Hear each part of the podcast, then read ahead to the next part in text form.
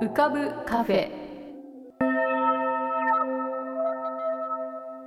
浮かぶカフェ。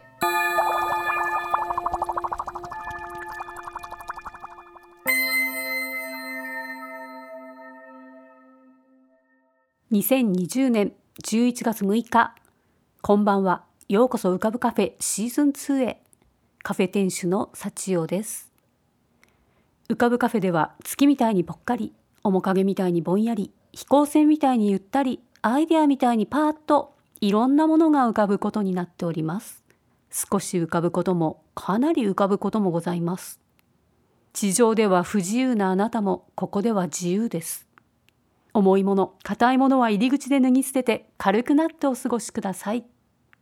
今日も浮かび上手なお客様の素敵な声をお届けします。ではごゆっくりお過ごしください。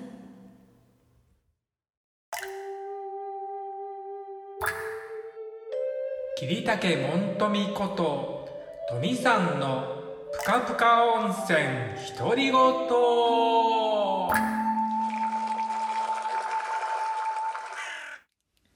えー、皆様お元気でしょうか？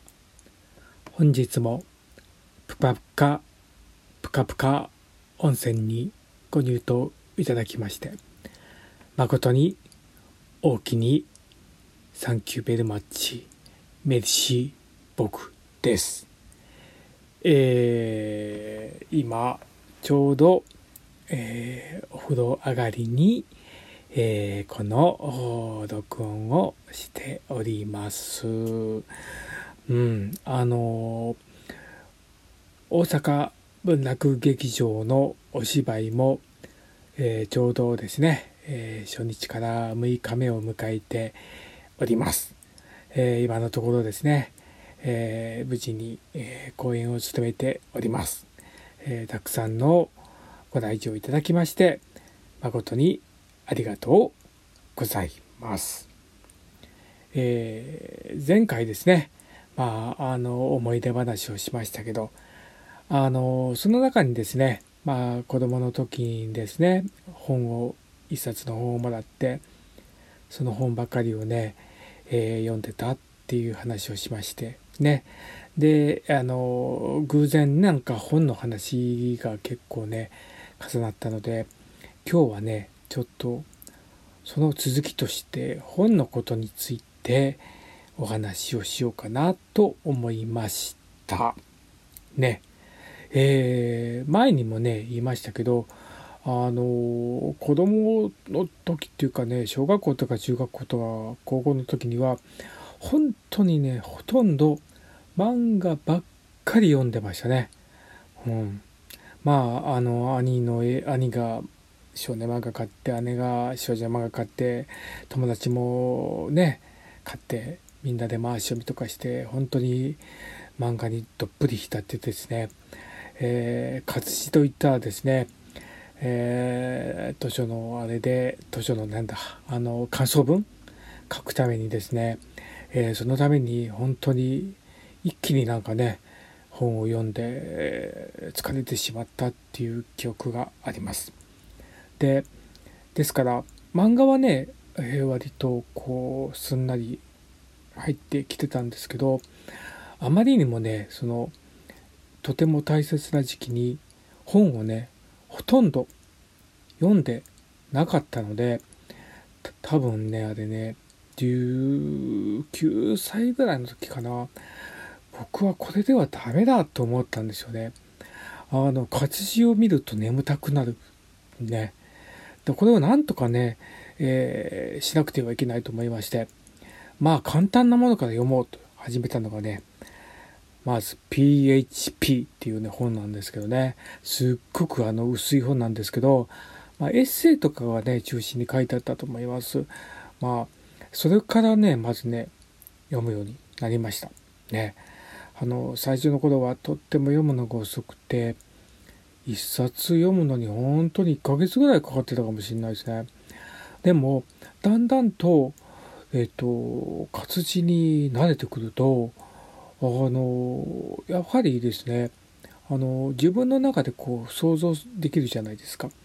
でその世界が楽しくなってきてあのだんだんだんだんあの漫画からこう活字に移ってまいりましたで僕のねあの悪い癖というかいい癖かよう分かりませんけどあのその作家にはまるとその人ばっかり読みますねなんかあのすごくその人のことを知りたくなってもう本当に、えー、その人の本を買い漁って読んでました。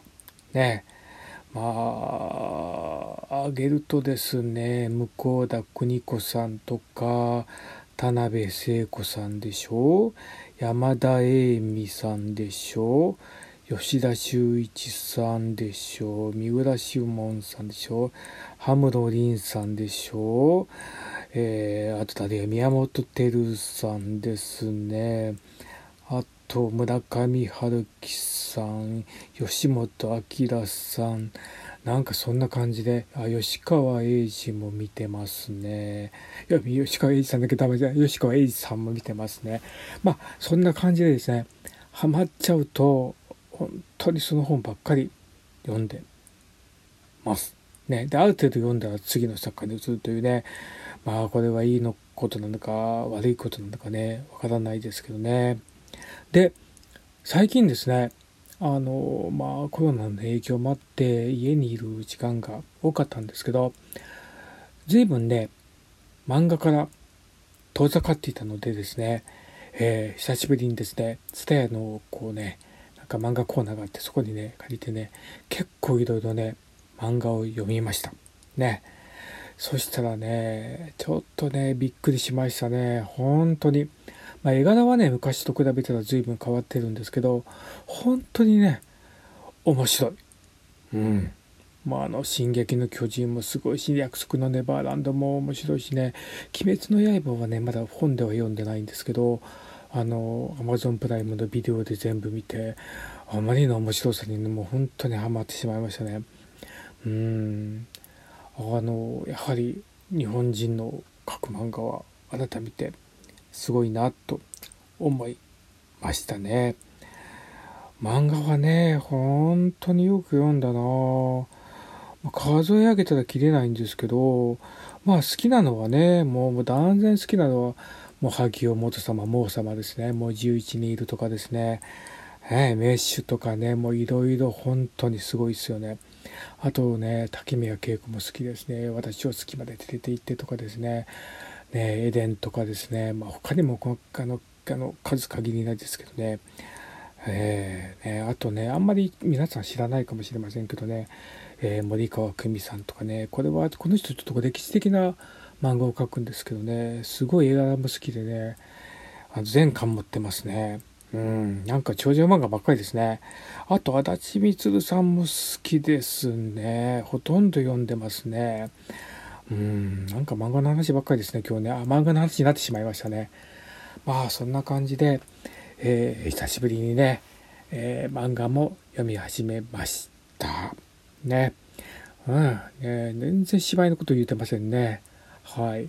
まあ、の、まあ、お芝居のことをちょっと申し上げると、まあ、久しぶりに、えー、大阪でこうね、公演することができてですね、すごくやっぱりこう緊張感があってですねあの、まあ、僕は今回、釣り女の美女という役をねやってるんですけど、えー、本公演では今回ね、えー、2回目なんですけどねあの初日の日にね初めてね振りを間違えました。あ今まで間違ったこと一回もなかったんですけどなんかねこうね飛んでしまいました。やっぱりねこうその緊張から来たのかねなんか頭がこう一瞬真っ白になってしまってねあれっていう風になってしまったんですけどね。ああいけないなと思ってちょっと反省してね、うん、それが次の日からはちょっとこうねあのよりこう気合を入れてやっております。ね。えー、そんな感じでですねあの本の話からちょこっとだけお芝居の話もいたしました。では本日はこれぐらいにしようと思います。それではね皆さんお元気でお過ごしくださいませ。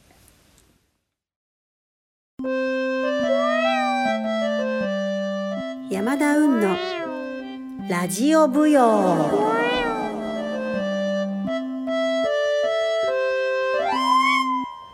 皆さんこんばんは。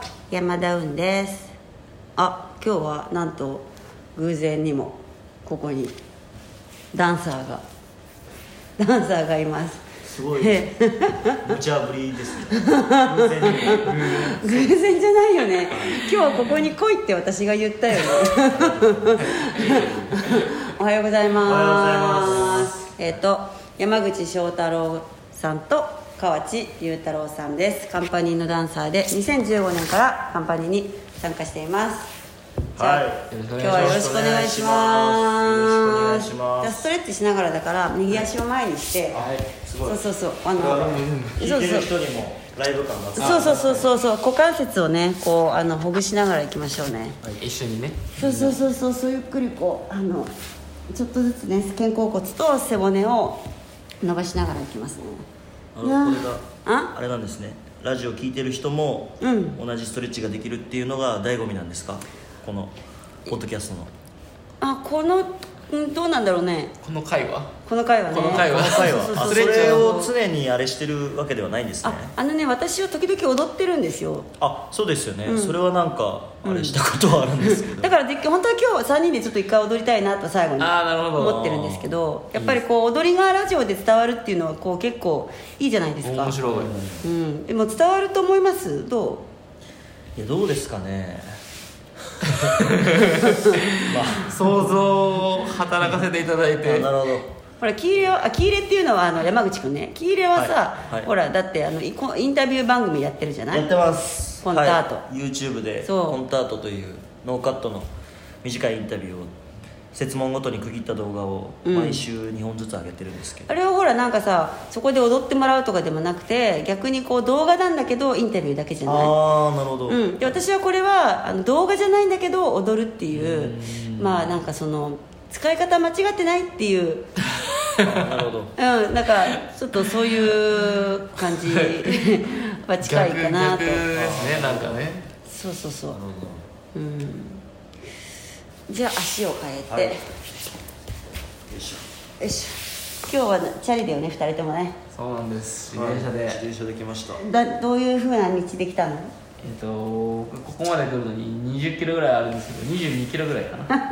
長え。22キロえっと75分ぐらいであの来るんですけど。早いな。長いですね。うん。どうやどういう道で来たの？えっと僕ちょっと東京を走り回っていながら東京の道路の名前をあまり知らなくてですね。お。うんあのそう地理があの何でしたっけ？環七ささ環七環七環七は通りますね。環七は通ります。あとは、えっと、綱島街道とかわあかりますか？で横浜に住んでるんでしょ？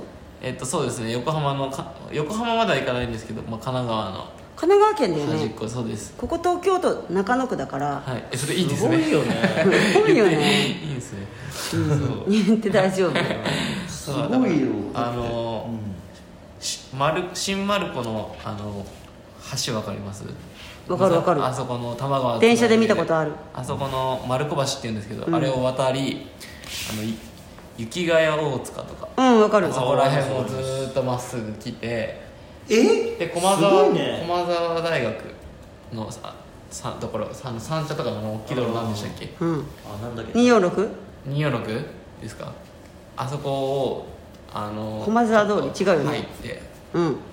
三軒茶屋の方に少し走ってから環七に入ってここまで来ますえちょっと待ってそのさ駒沢大学あたりっていうのはさ半分地点ぐらい？ああちょうど半分です信じられない。やばいですよね。やばいよね。でもだって雪ヶ谷大塚一回自分も自転車で行ったことあるんですけど、ん。めちゃめちゃ遠かったんですよ。だよね。はい。僕はあの逆に近所なのでここからの大体の 何分？何分？何分っていうのが分かるんですけどめちゃめちゃ大変だったんですよ。そこが半分だよ。それはさらにそこからってじゃあ右足を前にね。はい、はい。それはまずいよ。だって喜入は今ここから10分ぐらいでしょ？15分ぐらい。10分ぐらいですね。羨ましい。10分ぐらいのところに住んでまして。あれですねもう環七に出たらバーッと来て小道に入ればすぐすぐだもんね。近所だもんね。んスープの冷めない距離だよね。スープの冷めない距離ですね。お裾分けしに来れる。んだ来れるよ。チャリだから。カレーカレーをお裾分けに来れるんだ。いいな。でもさほらあのあれでしょ？自転車に乗るこんなに乗るのは自粛になってからでしょ？あそうですね。あの電車に乗りたくなくって自転車乗るようになったら自転車の方が楽しくなったのとうん。まあ電車に今あんまり乗りたくないっていううん。のがあって結構その自分のペースで帰れる来れるっていうのがいいなって気持ち的に楽だなっていうので乗ってうん。あんまり辛さを感じてなくてそんなに。すごいことだよね。20キロの辛さを感じないってよくわからないよね。なんかどっか麻痺してるとか。麻痺して麻痺してるんですね。もうおかげでふくらはぎが2センチ上がってしまったそうそう。にふくらはぎの2センチサイズオーバーってすごいよね。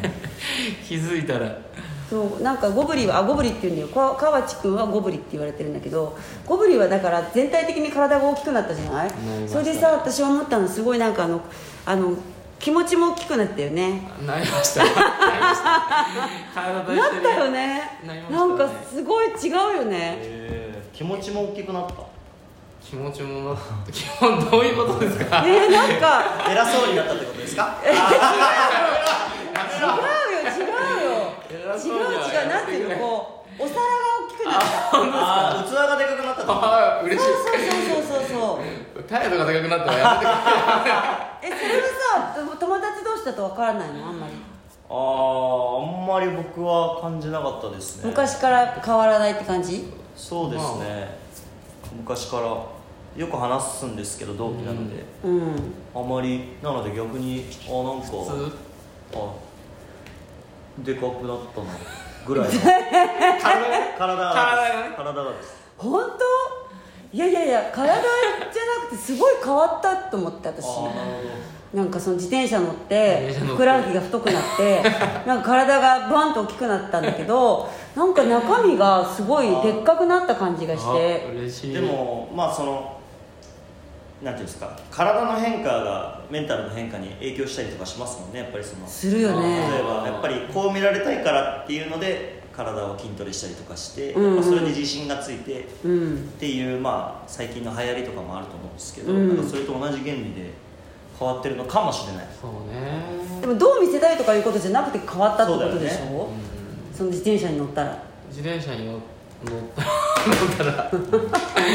あれじゃないでもこう風を感じるみたいなのも良い効果だったのかもね。ちょっとなんかなんかメンタル的な話だけど、うんその有酸素じゃないですか結構自転車って、うんうん電車とかに乗ってるとこれ最近すごく思うんですけど、うん。すごく思考がネガティブになる気がしていて僕うんは、うん。自転車に乗ってると考え事してても自転車降りたら家に着いたらあれしようこれしようっていうことが結構その考えてる時にポジティブに考えててもう着いたらすぐ行動できるっていうようななんか思考と気持ちになりましたね、なるほどね、あそうか電車乗ってるともう嫌だとか嫌になります。早く帰りたいとかそういう感じになってて、確かになります。そんだけ2 0キロぐらい乗ってたらそうなるかもね。結構思考がポジティブになりました。なるほどだからか。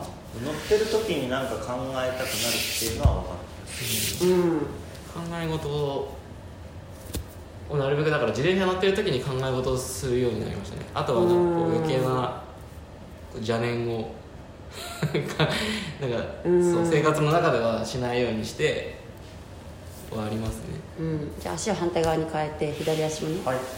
えでもさほらキーレもさ自転車乗り始めた頃はさ、はい。そういう感じだったの？そのなんか楽しいっていう感じだったじゃんなんか。あー自転車乗り始めためちゃめちゃ楽しかったですね。僕はもう本当にあの自転車に乗り始めた理由は前からそういう都内を自転車で移動するっていう生活に憧れててきっかけがあの僕はあの鹿児島県出身なんですけどすごい田舎でテレビドラマとかの世界でやっぱその東京が舞台になるじゃないですか、うん。それすごい憧れてて、うん。それであのブザービートっていうあバスケバスケットの漫画があったんですけど、それであのあのヤマピー。ヤマピーね。ヤマピーの名前を出していいのか分かんないですけど ヤマピーが自転車で移動してたんですよ。うんうんうんそれがすごいなんかかっこよくていつか自分も自自転車に乗って移動するなんか人になりたいな都内をって思ってて、ね。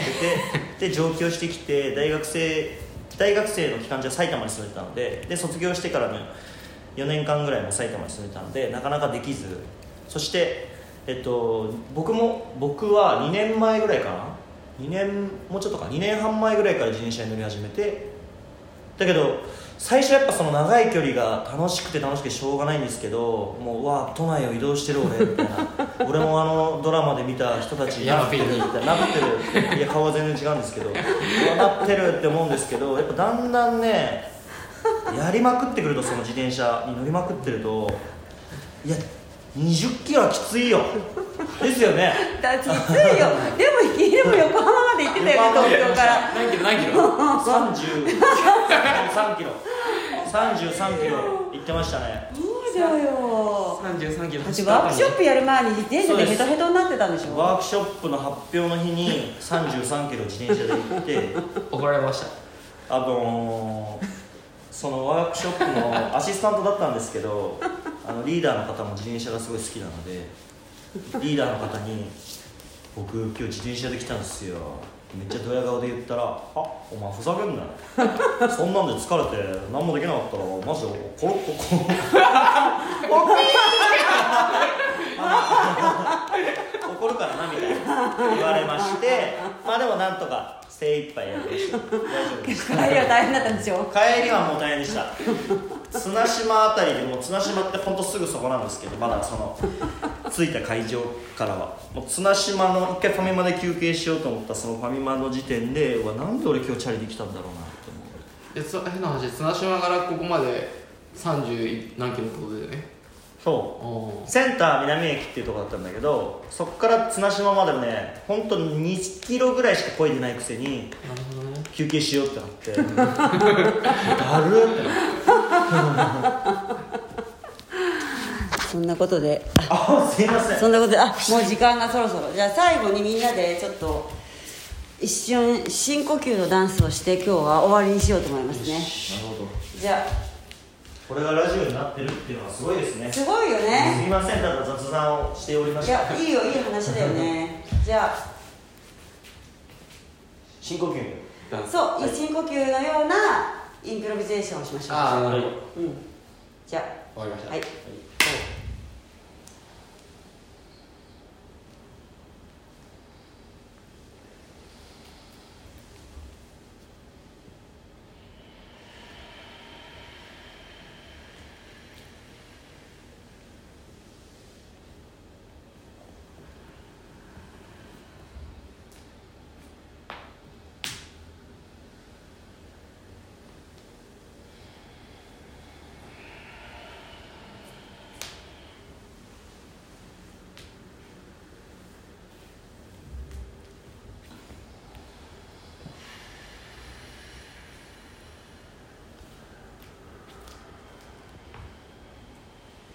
えー、本日は河内優太郎山口翔太郎2人のダンサーをお招きしてのコーナーでした。ありがとうございました。ありがとうございましありがとうたございました。じゃあまたねえー山口様河内様浮かぶカフェへの初のご来店ありがとうございますそれにしても楽しそうな稽古場でしたね。あんな風にワイワイ笑いながら稽古するもんなんですね。で足のストレッチをしましょうとか言ってましたけどあれは足のストレッチをしてたんじゃないですね。なんかもっと内側の見えないところのストレッチをしてたんじゃないでしょうかね。なんかこちらも聞いてるうちにだんだんストレッチされました。なんか見えないところが。そしてついになんか柔らかくなってましたね終わった頃。そういうもんなんですねダンスって。堀切克弘のパリ子育て俳句散歩。どうも皆さんこんにちは、えー今日はパリのバスの中からお届けをしておりますが後ろの音聞こえていますでしょうか？フランスは先週から外出禁止が厳しくなりまして基本的には1キロ圏内か1時間以内でお家に帰って来られるところまでしか行っちゃダメだよということになっているんですけれども今日バスに乗っているのはお金もありませんで、えー病院に向かっております、まあ、病院はあの特別な事情ということで OK なんですが私今年の2月から不治の病に侵されてしまいまして、えー3ヶ月に一遍ですねこうやって病院に通う生活をしているんですね。あのといってもまあそんなに、えー大病ではないんで、えー元気でやっておりますが先週は珍しく浮かぶカフェ人が少なめだったので店主の幸代さんに「堀切君なんか私に聞きたいことない?」ってね言われたのでうんそういえば最近本が集中して読めないのが悩みなんですよねって話をしたんですけれどもなかなかね幸代さんらしい面白いお答えでございまして楽しい一夜を過ごさせていただきましたがうん今まで一番本を集中して読めた場所あの幸代さんの場合はアントワープのコインランドリーだったっていうね話だったんですけどうん自分はいつだろうなって思って考えてみるとやっぱり大学院に入った1年目かなっていうふうに思いますね。あの僕は大学院で芸術研究みたいなところをするところに入ったんですけれども何て言うのかなあのみんなその時ギラギラしていてまあ僕は自分どう見られてたのか分かんないですけどあの芸術研究で僕は演劇をやっていて同級生は例えば絵画ですね、えーチェコのクプカを研究してる友達とあとはフランスのボナールっていう19世紀の画家を研究してる友達とあと音楽の人もいて音楽は竹光ですね。あとはダンスはフランスのコンテンポラリーダンスを研究している。まあそれは文化政策注目をして研究している友達がいたんですけどあとはま哲学でルソーをやってる友達とか映画でドキュメンタリー映画の研究をしてる友達とかいてもうみんな分野が違うので、えーまあ普通に考えたらね全然交わらないんですけど授業とかは一緒になるのでそうするとなんかすごく友達がたくさん勉強してるように見えて、まあ、実際ね勉強してたんでしょうけどあこれはまずいと思ってなんか本当に怖くなって、えーいっぱい本を読んだり、えー映画見に行ったり演劇見に行ったりしてましたね。なんか情報を断つというか、んまあ、逆に僕は情報が足りないっていうか飢えていったっていうね、えー怖かったんでしょうね。だからね今思うと。なんかああいう感じっていうのはしばらくないなって思いましたね。うん。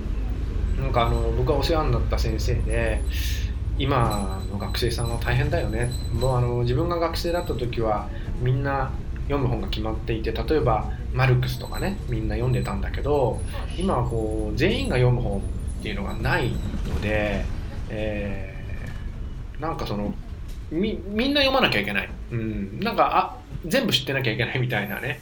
読む本がすごく増えたみたいな話をしていて、うんまあ、確かにその大変さっていうのは、まあ、さらに僕より10歳20歳下の方はさらにね読む本が増えてるのかなと思うとどんどんどんどんやることが増えていって大変になっているのかなと思ったりもしますが皆さんはどうですかね？最近集中して本読めていますでしょうか？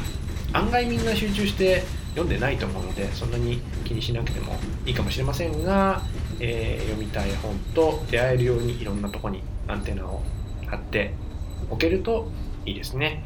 はいというわけで今日はバスに乗っておりますのでバスの句をちょっとご紹介をしたいと思います。まず1句目はこんな句でございます。バス停に小座布団あり神の留守。バス停に小座布団あり神の留守。吉岡慶六さんというこの方ね面白い経歴でまだご存命だと思うんですけどマレーシア文学をされている方です、えー神の留守というのは旧暦の10月のことで、えー出雲にみんな神様が集合するので出雲以外の場所は神様が留守になるということで初冬の季語でございます。バス停に小座布団ありたまにね田舎とかに行くとありますよね。あのなかなかバスが来ないんでおじいちゃんとかおばあちゃんが勝手にバス停のベンチとかに座布団持ってきてそれをみんなで使ってるみたいなね。あの場合によっては椅子とかが置いてあったりしますけれどもなんかこのバス停に小座布団ありっていうのはあたかもさっきまでねそこに神様が座っていて、えーその人がいなくな神様がいなくなってそこに自分が座るみたいなちょっとおかしみも感じられるところがこの句の味かなと思います。バス停に小座布団ありだからまだ座ってない。目の前に座布団があってあここにもしかして神様がいたのかなというちょっとこの初冬の寒々しい光景とそのバス停の感じが見えてくるのが面白い句だなと思います。もう一句ご紹介します。冬達也一番バスの顔揃う。冬達也一番バスの顔揃う。谷口知京さんという方の句なんですけども一番バスというのはおそらくその日の始発のことだと思うんですが始発は早いですからね。やっぱりそれに乗る人は限られていてずっと1年通じて大体同じ、えーメンツが揃ってるんでしょうけど冬達也というのは立冬の11月7日。あもうそろそろ立冬ですね。11月7日が今年立冬ですけどもその日にもまた一番バス始発に同じ顔が揃ったと。なんかこう仕切り直し感がすごくいい句だなと思って持ってきました、えー今日僕が作った句はこんな句です。立冬のバス我の身を終点に。立冬のバス我の身を終点に。堀切勝弘えー今日向かってる病院はですね、えー終点なんですけどもうすでにこのバスの中には僕しか乗っておりません、えー外出禁止が効いてるんだと思いますがなんか立冬じゃないんですけどねそろそろ立冬ということで、えー立冬の景色と自分一人ぼっちっていうのが重なる句としてこんな句を今日は読んでみました。立冬のバス我の身を終点に、えーこれから病院に行ってきますが皆さんも風邪ひかないように気をつけてくださいね、えー日本もまたちょっと感染が拡大しているようなのでどうぞお気をつけてお過ごしください。それではまた皆さんお会いしましょう。さようなら。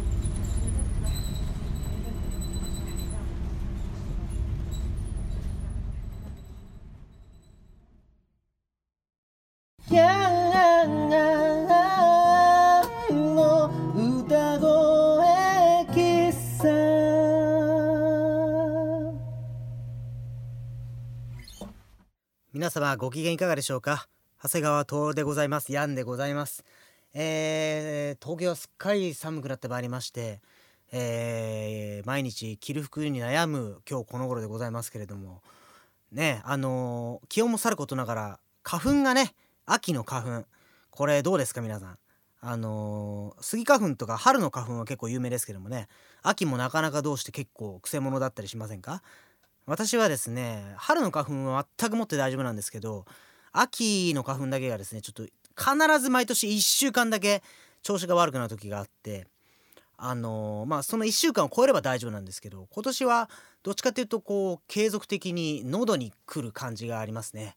でこんな昨今でございますから咳をするのもなかなかはばかられるということで結構困ったなという感じではございます。まあどっちにしろマスクしてるみたいなところもあるんであのーねあのいろんな効果を発揮してくれてるなという印象もあるんですけどもね。はい。さてそんな中でも、えーリクエストをいただいておりますので、えー読ませていただきますよ。ありがとうございます。えーラジオネーム砂の人さんからです。はいありがとうございます。こちらの方かなり数多くのリクエストをくださってます。ヘビーリスナーさんですね。嬉しいです。ありがとうございます。読みます。秋が来て夜虫の音が聞こえてきてもいいのですが私が今夜受付当番をしている丘の上の屋敷は日本庭園に草むらがないせいでとても静かです。このお屋敷ではよく和室や洋室や蔵などを使って展覧会をしています。今は田代和友さんという方が三陸福島東京新潟の人たちを撮った写真展を開催中です。最近写真の展示を毎年のように開催しています。今は誰もが簡単に撮る写真ですが田代さんの肖像写真は至って普通に人を撮っているようなのに不思議に惹かれ見飽きません。写真の世界は奥が深いです。ヤンさんに写真の歌を作っていただきたくなりリクエストします。もうすぐ9時。閉館です。砂の人。というリクエストでございます。ありがとうございます。ねえ仕事中にこのリクエストメールを送ってくださったということでね。なかなかやり手の砂の人さんなんですけども、ね、非常に詩人でいらっしゃいますよね。美しい文章です。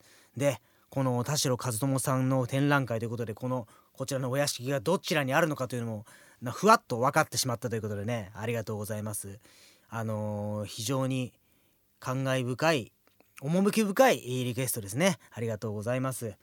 で写真ということで、えー確かにね今もう誰もが身近に、え感じる写真でちょっと作ってみました。歌、えー皆様にはどう聞こえますでしょうか。ぜひお聴きください。写真です。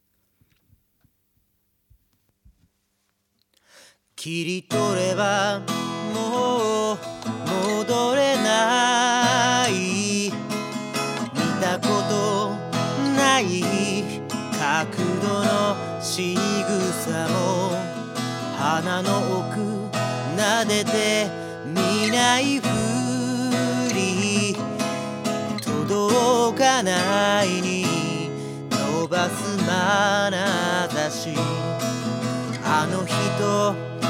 大事は違ってもあの日の大事はあったよ。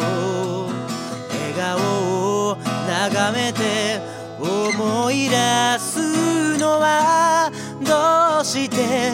耳たぶとか変な声とか。綺麗も真っ黒もになっても突然瓶の底強く叩いて気づきもしない本当そんな気が今さらどうだった？黙って笑ってる。私の今日の